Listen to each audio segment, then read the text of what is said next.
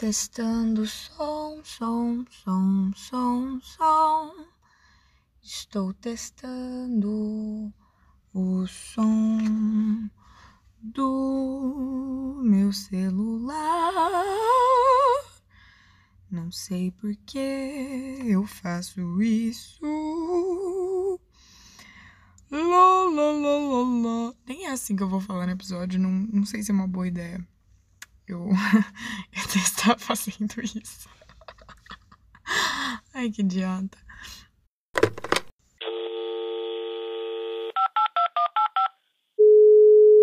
Oi! Nossa, você por aqui? Quanto tempo? Meu Deus, como é que você tá, cara?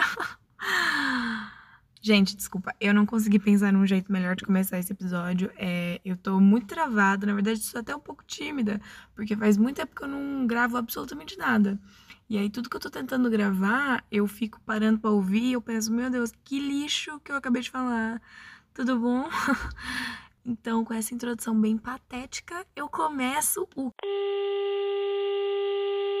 Oi, gente! Faz tanto tempo que eu não gravo episódio que eu já não sei mais como começar. Não que antes eu soubesse, né? A gente sempre começa de um jeito meio atrapalhado. Mas, em especial, eu já gravei umas 80 vezes nesse momento e não consigo começar. Então, vamos torcer para esse ser o começo. Se você estiver escutando, é porque foi o começo que eu é, decidi. Oi, gente, boa noite, boa madrugada, bom, sei lá o que, que vocês estão vivendo nesse momento. É, desde já vou fazer uma justificativa que não seria o meu programa sem isso, de já alertar para vocês que a qualidade do áudio talvez não fique muito boa, porque eu estou bem encolhidinha aqui, tentando não fazer muito barulho, porque todo mundo na minha casa já dormiu e eu tô aqui numa sala, na verdade devia estar tá dormindo, mas pensei, bom, se eu não gravar esse episódio hoje, vou demorar mais uma semana ainda para postar. Então, vamos dar algum respeito, né, aos meus sete fãs, que eu estimo, né, que são sete. Isso tô sendo positiva, na verdade. Enfim, começa agora então o quinto episódio do meu programa Deixa aqui sua reclamação, onde não sei se você já percebeu, mas basicamente eu só fico reclamando por um tempão e você topa me escutar porque você é otário e porque a quarentena tirou qualquer motivação de vida nossa. Então não tem nada muito melhor para fazer. Ah, vou escutar o programa dessa menina. 20 minutos tá bom para mim. Dá tempo de ouvir enquanto eu lavo a louça. Então eu estou aqui nessa bela noite tentando exercer o meu ofício, né, de podcaster. Antes de mais nada, é, talvez você tenha reparado que o episódio dessa vez demorou muito para sair, né? Nunca antes na história desse programa tão longo, né, desse programa que já existe há tanto tempo, eu demorei mais de duas semanas para postar um episódio. E o motivo disso é muito simples: não tem conteúdo para ser produzido. Tudo que poderia ter sido falado nesses oito anos de quarentena já foi dito. Não tem mais nada a acrescentar. Eu não tenho mais nada a acrescentar. Eu não tenho mais opiniões, né? E muito menos histórias acontecendo comigo. Eu sinto que eu já esgotei todas as minhas aventuras nos últimos episódios e aí agora eu não tô me aventurando. O máximo que acontece comigo é, deixa eu ver, limpar o meu quarto. Não sei se você lembra, mas na semana passada que semana passada faz, tipo, muito tempo, que eu contei para vocês que o meu quarto foi infestado por um ser do demônio, vinda diretamente do inferno, que é a traça, né?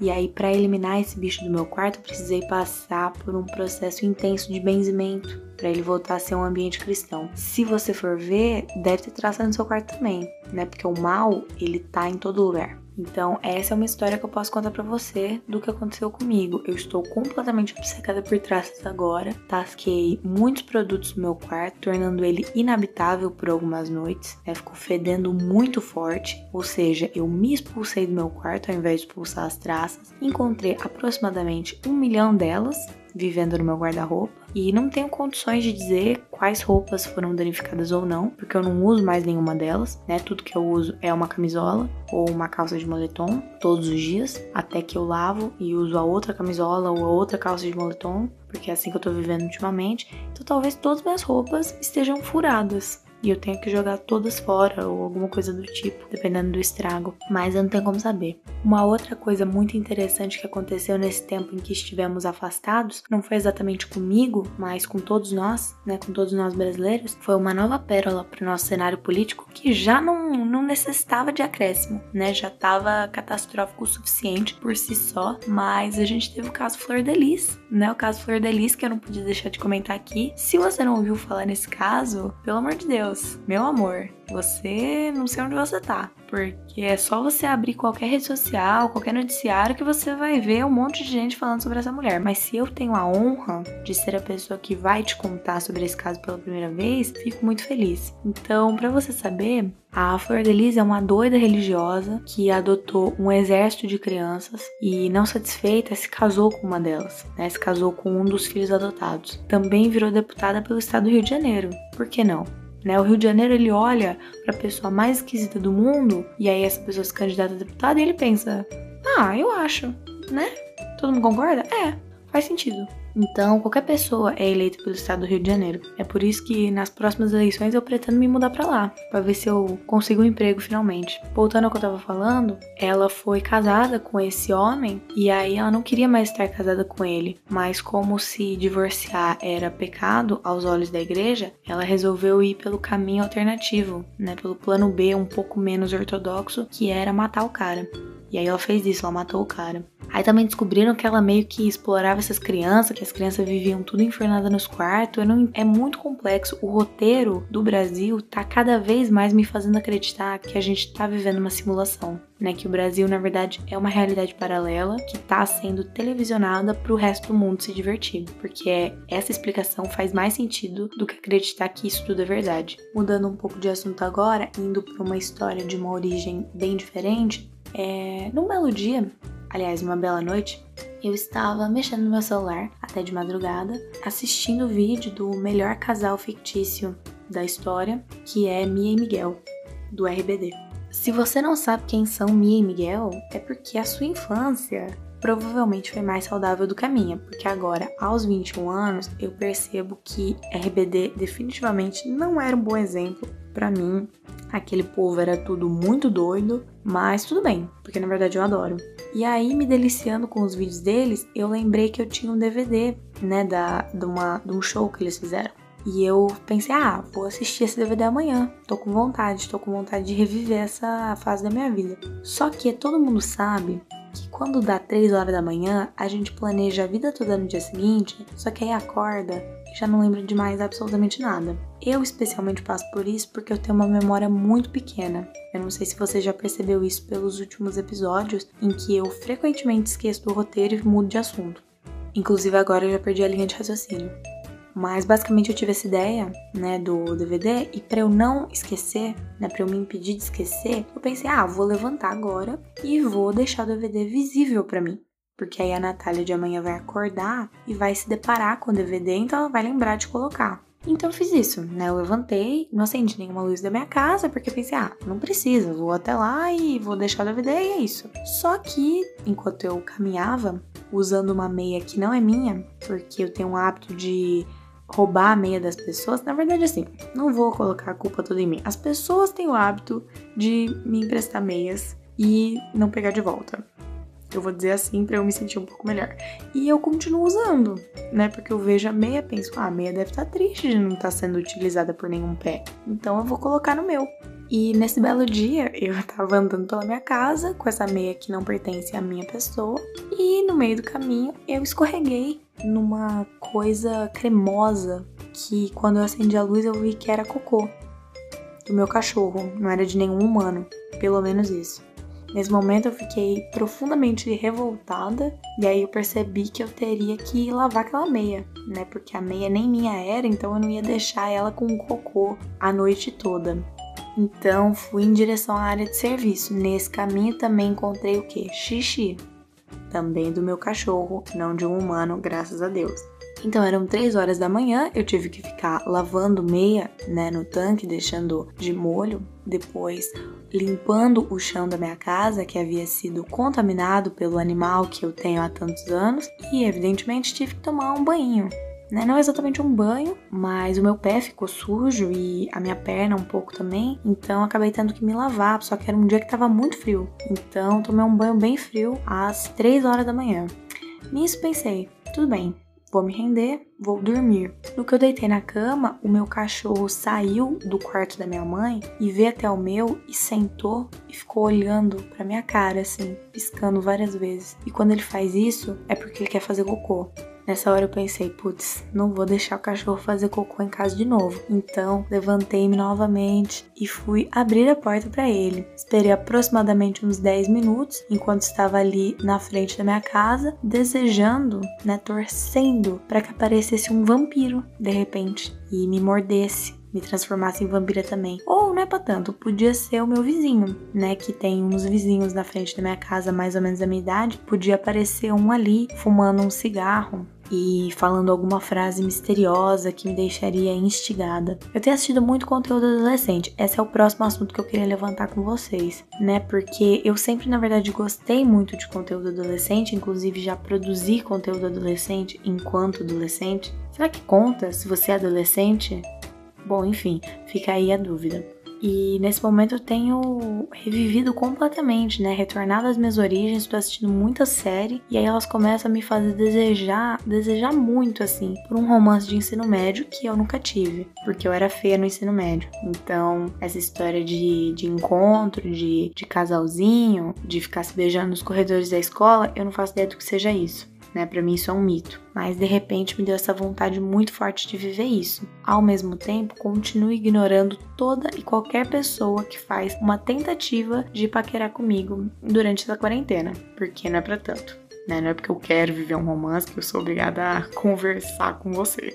Pelo amor de Deus. Agora, trazendo de volta um pouquinho o assunto RBD, eu tô profundamente feliz com a volta do hype em cima do RBD, porque eu era muito fã deles e não pude ir no show deles quando acontecia, porque na época eu tinha 7 anos, mas foi um sonho que eu tive que guardar, né? E se por acaso houver um show do RBD no mundo pós-Covid, eu com certeza estarei lá. E se você não gosta de RBD, eu recomendo que você melhore, né? E aí eu vou dar alguns motivos pelos quais você deveria gostar de RBD. Primeiro, América Latina, né? Eu acho que esse motivo já fala por todos, porque é incrível a gente ter tido um fenômeno desse tamanho na América Latina, feito pela América Latina. Eu acho simplesmente maravilhoso. Quando que você viu tanto adolescente obcecado por uma coisa feita aqui, né, feita pelos latinos? Nunca né? Nunca na história. Então, esse aspecto me faz muito feliz, né, pessoalmente.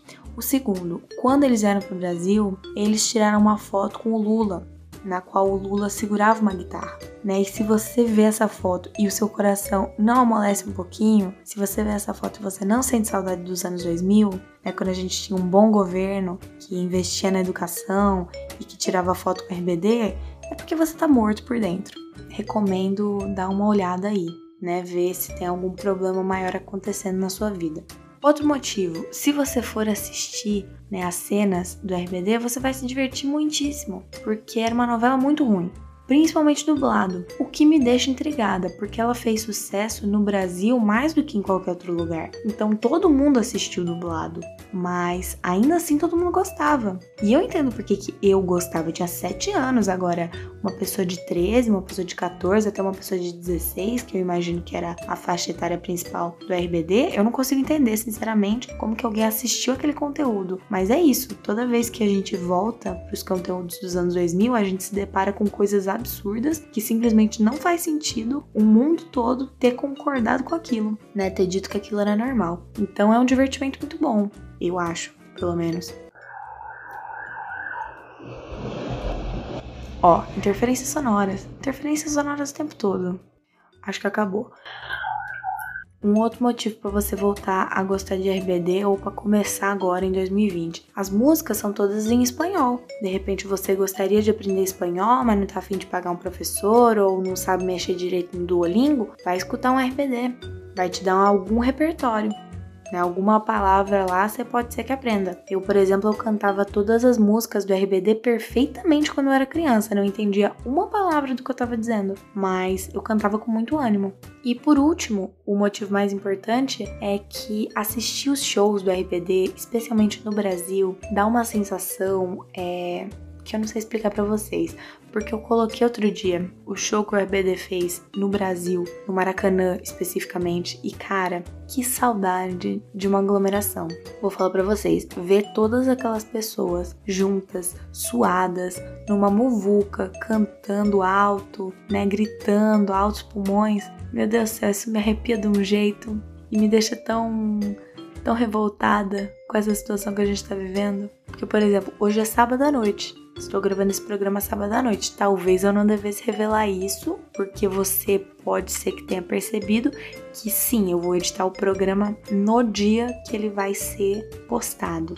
Bem de última hora, que é assim que eu faço tudo na minha vida. Mas voltando, hoje, num sábado à noite, o que, era pra eu estar fazendo? Era pra eu estar numa festa, beijando não sei quantas pessoas, entendeu? Indo num banheiro completamente anti-higiênico ou de repente fazendo xixi no mato né, fazendo xixi no mato com os meus amigos, me cobrindo para ninguém ver minha bunda, tomando corote numa caneca que todo mundo deu um gole e a pessoa do bar tá servindo, colocando gelo que ela pega com a mão, abrindo a cerveja com a boca. Negócio, negócio incrível. Era pra eu estar tá fazendo isso, mas eu não posso fazer isso. Você também não pode fazer isso né? Ninguém pode fazer isso.